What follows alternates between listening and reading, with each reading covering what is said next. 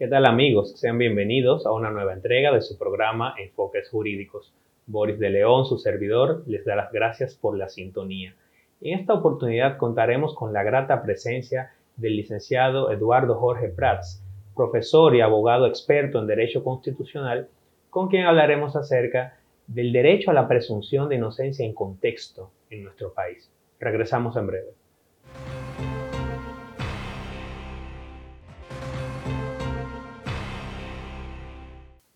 Bien amigos, estamos de vuelta en su programa Enfoques Jurídicos. Bienvenido profesor al programa. Boris, un placer estar contigo y con los que toda la semana siguen este programa. Profesor, para nosotros realmente es un placer tenerlo acá para tratar un tema de vital importancia y es el derecho a la presunción de inocencia en contexto. Nosotros queremos en el programa que usted nos dé un contexto de este derecho, porque muchas veces las personas solamente lo asocian con películas, lo asocian con películas, lo asocian con alguno que otro proceso judicial, pero realmente no conocen la justificación, el origen, en qué consiste este derecho y por qué es importante para todos los justiciables, pero también para aquellos que no son todavía parte del proceso y mañana podrían verse envueltos o ver a algún familiar. Entonces yo quisiera que usted nos indique el concepto de este derecho, cuál es su justificación, cómo se origina para luego ir entrando en materia. En, la presunción de inocencia, digamos que es eh, la pieza clave de lo que es el sistema operativo de la justicia penal. La justicia penal parte de la reconstrucción de una verdad histórica, que es lo que ha ocurrido. O sea, eh, se ha matado a alguien, se ha producido un robo, eh, quiénes son los culpables de esta infracción, en qué condiciones se produjo, cuánto se robó, eh, cómo le dieron muerte a una persona. Y esa reconstrucción ocurre en varias etapas. Una etapa preliminar, donde se debe probar la verosimilitud de la acusación, es decir, que hay indicios lo suficientemente graves para que haya una persecución y luego en la fase de juicio. Y todo parte de ese estado de inocencia del justiciable, del imputado, del acusado, que implica que la carga de la prueba fundamentalmente recae sobre el acusador, sobre el Ministerio Público. Un Ministerio Público que en el caso dominicano tiene también un deber de, de objetividad, porque desde el punto de vista legal, incluso si hay elementos que apunten a una atenuación de la responsabilidad del acusado, el Ministerio Público tiene el deber de sacar esos elementos. En eso se distingue el Ministerio Público dominicano del Ministerio Público estadounidense, en donde la Fiscalía es una parte más del proceso, no es un magistrado de un cuerpo de funcionarios del Estado que tiene, está ligado por un principio de imparcialidad y objetividad. Entonces, esa es, digamos, la, base. Eh, el proceso no puede comenzar partiendo de la culpabilidad, parte de la inocencia. Se presume inocente. Puede ser que sea culpable, pero hay que demostrarlo en un proceso. Profesor, ¿y cuál viene siendo el alcance de este derecho? En el sentido de que, ¿cómo se relaciona con la conducta de las autoridades usted ha mencionado que el proceso penal se va desarrollando en varias etapas y solamente al final, cuando se emite una sentencia, es que podemos hablar de culpabilidad. Entonces, nos preguntamos, ¿este derecho qué implica? ¿Cuáles obligaciones se derivan de este derecho frente a las autoridades que realizan a veces pronunciamientos públicos sobre procesos judiciales en curso? Y también los medios de comunicación. ¿Cuál debe ser el rol? ¿O cuál es el rol al que están llamados los medios de comunicación tomando en cuenta este derecho? La presunción de inocencia implica eh, la necesidad de tutelar eh, la personalidad del imputado en todo el estado de, de, lo que es, de lo que son los procedimientos, lo que es el proceso penal. Y esto incluye desde el inicio de la investigación hasta el momento de la sentencia definitiva. Eso implica que no se debe presentar en condiciones, las personas en condiciones que se asuma la culpabilidad de las personas. Es decir, muchas veces se presentan en los medios de comunicación fotos eh, donde de algún, de algún modo se aparece en situación denigrante el acusado. Eh, esto incluso ha, implicado en el caso dominicano la eliminación del famoso banquillo de los acusados, porque hoy el acusado se sienta junto con sus defensores. Eso es un avance de lo que hemos llamado en su momento el debido proceso arquitectónico, como eran originalmente las salas de nuestros tribunales penales, pero también implica eh, frente a un nuevo actor del proceso penal, que no es un actor legal, pero es un actor fáctico, que es la prensa, implica unos deberes de parte del Ministerio Público. Por eso nosotros hemos dicho que uno de los grandes problemas que tenemos es que el proceso penal ha sido configurado como un proceso adversarial, con un árbitro que es el juez, un acusador que es el fiscal y la defensa, y lógicamente la representación de la víctima, del actor civil. Pero eh, es un proceso acusatorio, es un proceso adversarial, pero hay un elemento que está fuera del proceso, que es la prensa. Y aquí se produce lo que nosotros llamamos la alianza diabólica del sistema penal. Prensa, juez, fiscal, todos apuntando hacia la culpabilidad del acusado. Y eso definitivamente es como una pelea de boxeo donde hay tres que le caen encima a uno de los boxeadores. Hay una, como dicen los juristas, los abogados, no hay igualdad de armas, se rompe la igualdad de las partes del proceso. Tomando en cuenta, profesor, lo que usted mencionaba del derecho o el principio, mejor dicho, de objetividad del Ministerio Público, que este es un principio que no solo reconoce la ley orgánica del Ministerio Público, sino que también lo establece la ley 107-13 sobre derechos de las personas en sus relaciones con la administración, nos gustaría saber cuál es el alcance de este principio, porque ciertamente, a propósito de lo que usted mencionaba eh, en cuanto al rol de la prensa, a veces visualizamos al Ministerio Público como si fuese en el sistema anglosajón, que si fuese una parte eh, que realmente tiene un objetivo de obtener una condena. Entonces, me gustaría que nos elabore un poco sobre eso y también sobre cómo este derecho influye en el ámbito administrativo, porque también se da la situación del derecho administrativo sancionador y pues también allí aplican las normas del debido proceso.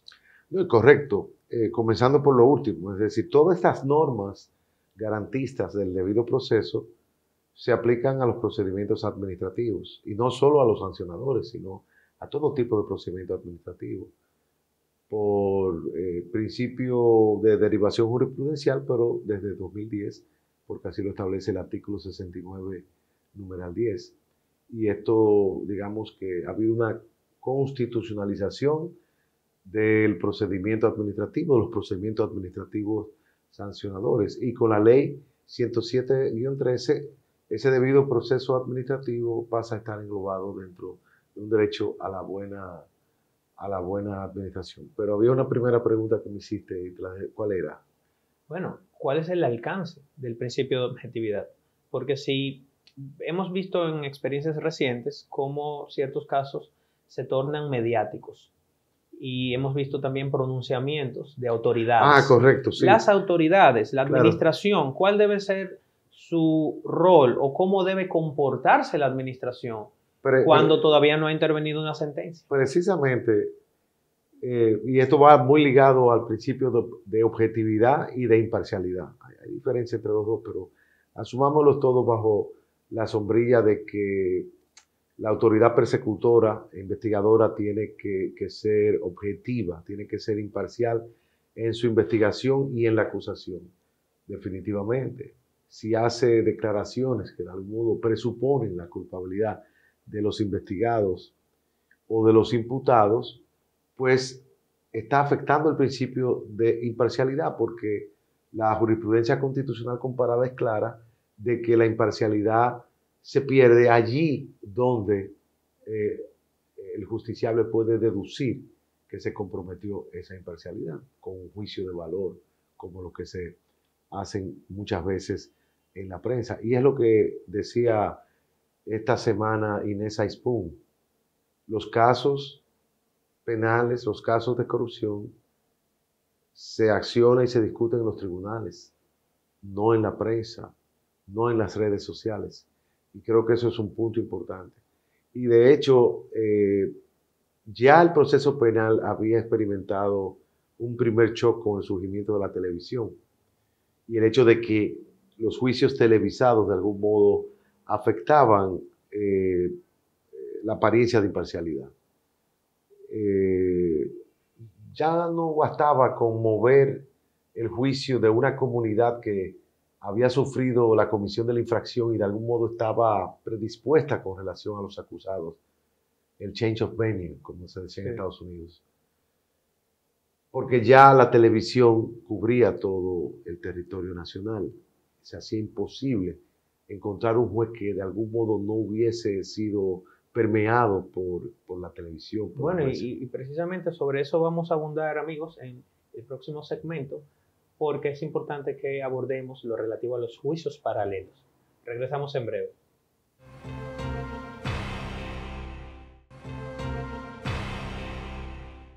Bien amigos, estamos de vuelta en su programa Enfoques Jurídicos, compartiendo con el profesor Eduardo Jorge Prats con quien hablamos acerca del derecho a la presunción de inocencia en contexto en República Dominicana. Profesor, en el segmento anterior puntualizaba la transformación que sufrieron los procesos penales con la aparición de la televisión y los juicios televisados. Y esto nos lleva a preguntarnos, ¿cuál es la incidencia que tiene sobre un proceso penal la noción de juicios paralelos.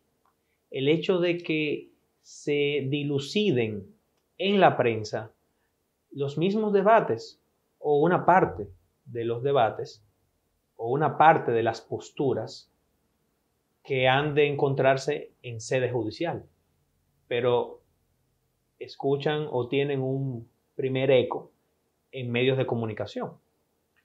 Sí, esta pregunta tuya la podríamos poner, eh, vamos a decir, un contexto todavía más general. Si las grandes amenazas sobre el proceso penal hoy en día son, por un lado, no solo la, la, televisación de los juicios, el acceso de la prensa, que de por sí ya es muy viejo, sino el fenómeno de las redes sociales. Segundo, los juicios paralelos, como tú señalas, que se producen eh, en esa sede mediática, una sede mediática donde ya ni siquiera hay el control del editor, del periodista, porque las redes sociales son esencialmente democráticas y participativas, donde todo el mundo puede hacer noticias. En tercer lugar, el populismo penal, que arropa a todo el sistema y que produce lo que llamaba la alianza diabólica, justicia fiscal, policía, prensa, todos contra el acusado. Y por último, el lawfare, que es el uso de la justicia con fines políticos como nos eh, hablaba Otto Kirchheimer en una tesis, en un libro que se llamaba precisamente Justicia Política en los años 60. Es decir, son cuatro influjos que afectan la imparcialidad del juicio, que afectan el estado de inocencia de los acusados, que alteran las reglas naturales de lo que debe ser el procedimiento. Por ejemplo, hemos visto cómo se filtra información, de modo deliberado o de modo involuntario. Eso en gran medida viene a distorsionar las garantías del proceso. Y para mí es ahí que nosotros nos estamos jugando las garantías de todos, porque como tú decías al principio del programa, nosotros debemos pensar los derechos en primera persona. La presunción de inocencia no debemos pensarla que un tercero, ¿qué yo haría si yo fuese acusado? Yo estaría feliz de que se me presumiera mi culpabilidad. Claro. Profesor, el fenómeno del populismo penal como tal, sabemos que usted escribió un libro eh, muy bueno sobre los peligros del populismo penal en el 2008, pero nos gustaría que nos explicara a qué se refiere este concepto, que es una de las grandes amenazas sobre el proceso. Bueno, precisamente el populismo penal es eh, la consideración del justiciable, en este caso del acusado, como un enemigo a destruir. un enemigo a destruir en el juicio paralelo y finalmente en el juicio. Y si el justiciable es un objetivo político, entonces el populismo penal se mezcla con el lawfare, que no se hablaba de lawfare en el año 2008, se hablaba solo de populismo penal. El populismo penal per se conlleva una erosión de las garantías. El lawfare implica que ese populismo eh, tiene un objetivo político, pero el, objetivo, el populismo penal es ambidextro.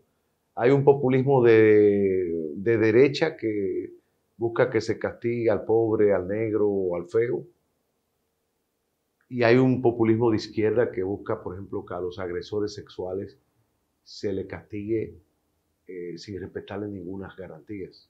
Entonces el populismo no tiene color ideológico, el populismo adapta, se adapta a una sociedad. En una sociedad de derecha, autoritaria, pues el populismo será de derecha. Pero una sociedad más inclinada hacia valores progresistas que no liberales, se podrá inclinar hacia la izquierda o pueden convivir. Y hay jueces populistas que son populistas de derecha, populistas de izquierda. Bueno, y eso iba. Usted recientemente eh, publicó un artículo en el periódico Hoy donde hacía referencia al populismo judicial. Entonces, esta categoría, ¿cómo se diferencia del populismo penal? Es muy buena pregunta, Boris. Me la, me la hacía incluso haciendo el artículo. El populismo judicial es sencillamente la, la, la búsqueda populismo judicial en este caso es eh, agradar al público, es decir, dictar decisiones que no cumplen con los deberes de motivación, que no cumplen con racionalidad mínima y que eh, cuyo único objetivo es aposicionar al juez frente a la opinión pública, precisamente porque el juez es consciente de que hay ahí afuera una serie de sociales, hay ahí afuera una sociedad que va a ver en términos positivos eh, esa decisión, aún esa decisión no esté fundada en derecho. Pero es, es, el populismo penal, es populismo judicial. Lo único que el populismo judicial no solo es penal, hay un populismo judicial en derecho administrativo, un populismo judicial en derecho laboral, un populismo judicial en derecho civil. Muy bien. Profesor, estas manifestaciones, estos fenómenos, nos conducen a preguntarnos cómo deben manejarse los medios de comunicación masiva para evitar afectar el derecho a la presunción de inocencia de las personas. Y hago un paréntesis. Aquí, a partir de estos fenómenos, se lesionan otros derechos, porque dentro del proceso tenemos el derecho a la igualdad. Dentro del proceso tenemos el derecho a la imparcialidad. Entonces, estos debates que se dilucidan en los medios de comunicación, en las redes sociales, no, no son procesos, no están regulados y allí no hay igualdad. Comentaba hace un tiempo con una amistad que el acceso a los medios de comunicación oficiales y los medios de comunicación más populares no es equitativo. Hay personas que, no tienen acceso, mientras que hay personas que sí tienen y hay autoridades que tienen todo un presupuesto de comunicación y todo un equipo de comunicación y hasta han implementado e implementan políticas de comunicación con profesionales, tanto servidores públicos como asesores externos. Entonces, ante ese panorama, constitucionalmente hablando, ¿qué podemos hacer como sociedad para restaurar ciertos mínimos, ciertos mínimos de conductas, de comportamiento que puedan ser exigibles tanto a las autoridades como a los actores identificables dentro del ámbito de los medios de comunicación de masas, que ya hoy día o digamos en el futuro hay que hablar también de los influencers. Cómo los influencers también podrían influir en que luego el proceso no, no sea imparcial o, no sea adecuado. Porque yo recordando, por ejemplo, en el sistema de Estados Unidos, eh, que utiliza el sistema de jurados, los jurados son eh, excluidos, aislados, aislados, por un tiempo, para que no para no verse precisamente contaminados. contaminados por todo lo que pase en cuanto al tema de, de la prensa. Yo pienso que es una tarea, por un lado, desde el punto de vista de la ética profesional y de la ética, por ejemplo, del Ministerio Público, que tiene un conjunto de normas que rigen su actuación. La propia Procuradora General de la República en numerosas ocasiones ha advertido la necesidad de preservar el debido proceso, de no manejar los procesos a nivel de la prensa. Por otro lado, en el seno de lo que es la regulación de la prensa, per se hay un conjunto de responsabilidades que se derivan para los editores, los dueños de los periódicos, etc. Y desde el punto de vista del proceso mismo, eh, un proceso que ha sido precedido por un juicio paralelo eh, presenta, dependiendo de, de, qué tan profunda ha sido la invasión de las garantías, la posibilidad de una nulidad en alguna de sus fases, porque hay una distorsión total de lo que son las garantías del proceso.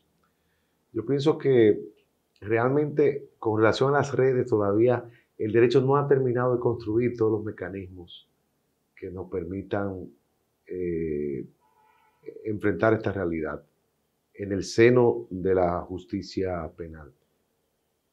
Y en sentido general, los medios, creo que ahora hay una ley que se está debatiendo en la Escuela Nacional de la Judicatura, creo que se llama una ley de medios, Sí. pero digitales, me parece restringidas. Bueno, el tema de los medios digitales es ya el uso de las tecnologías de la información en, en el, en el ámbito del Poder Judicial. claro, Pero por- sí hay una, sí se está debatiendo un proyecto sobre el tema de, de los medios de comunicación. de los medios de comunicación. Entonces, eh, realmente es una nueva realidad. Eh, cuando nosotros escribíamos hace un tiempo, la preocupación de nosotros era el acceso de los medios de comunicación a la sala del tribunal, eh, que hay una reglamentación para ello, y el modo de televisar el proceso de tal modo que se garantizara la igualdad de las partes, porque de algún modo la subjetividad puede imperar en cómo tú televisas el proceso. Pero ahora la realidad es los influencers, los medios digitales, la democratización de la multitud digital, las turbas digitales, los bots, es decir, el hecho de que incluso se compran campañas sistemáticas para eh, de algún modo precondicionar la actuación de las autoridades. Todo eso es un, un- un tema para el cual no, no tenemos todas las soluciones. Yo lo que creo es que deben alegarse en, juicio, en las diferentes fases debe alegarse las nulidades que se puedan derivar de muchas de estas, de estas actuaciones. ¿no? E incluso hay una manifestación o hay una posible manifestación a lo interno de los procesos judiciales con relación a todo esto que hemos estado debatiendo, que tiene que ver, por ejemplo, con la prisión preventiva. Quizá esa popularidad que tiene esa medida De, de coerción. coerción se debe en parte, en algunos casos, naturalmente, a situaciones asociadas a cómo se ha ido manejando a nivel mediático, eh, pues, ciertos procesos o ciertos tipos de procesos. Claro, eh, realmente lo penoso de la República Dominicana es que en lugar de regir la igualdad ante la ley, lo que rige es la igualdad ante el atropello. Porque mucha gente dice, bueno, pero ¿por qué a ese banquero a ese funcionario le otorgan la posibilidad de arresto domiciliario o tener un grillete electrónico y a todos estos pobres inmediatamente lo encarcelan? No, es que realmente todos deberían estar en libertad. Todos deberían estar en libertad. La prisión, como dice la Constitución y el propio Código Procesal Penal, es la, la excepción, la regla es la libertad. Nosotros debemos entender que la gente debe acudir a juicio en condiciones de libertad. Ferrayoli lo explica muy bien en Derecho y Razón. La prisión preventiva incluso obstaculiza la defensa por parte del, en este caso, de- del preso preventivo. Entonces, eh, digamos también que en todo esto, Boris, influye mucho la cultura autoritaria. La suerte es que hoy, lógicamente, hay una, una academia, una comunidad jurídica mucho más consciente de estos valores. Recuérdate que en la época que yo me gradué y que comencé a practicar, teníamos el Código de Instrucción Criminal francés, modelo inquisitorio. Y lo que se hizo en los 90 fue hacer precisamente una reforma procesal penal liberal, Código Procesal Penal, que hoy tenemos. Y mal que bien, hoy hay justicia y la gente ve que se hace justicia por ese código, que podrá tener mil y un defectos, pero es mejor legislación que la que antes teníamos. Sin embargo, uno de los objetivos de esa legislación era la disminución de los presos preventivos. Y sin embargo, sigue, así lo revelan las estadísticas, las cárceles todavía siguen siendo sala de espera de justicia. Y eso no debe ser. Muy bien, profesor.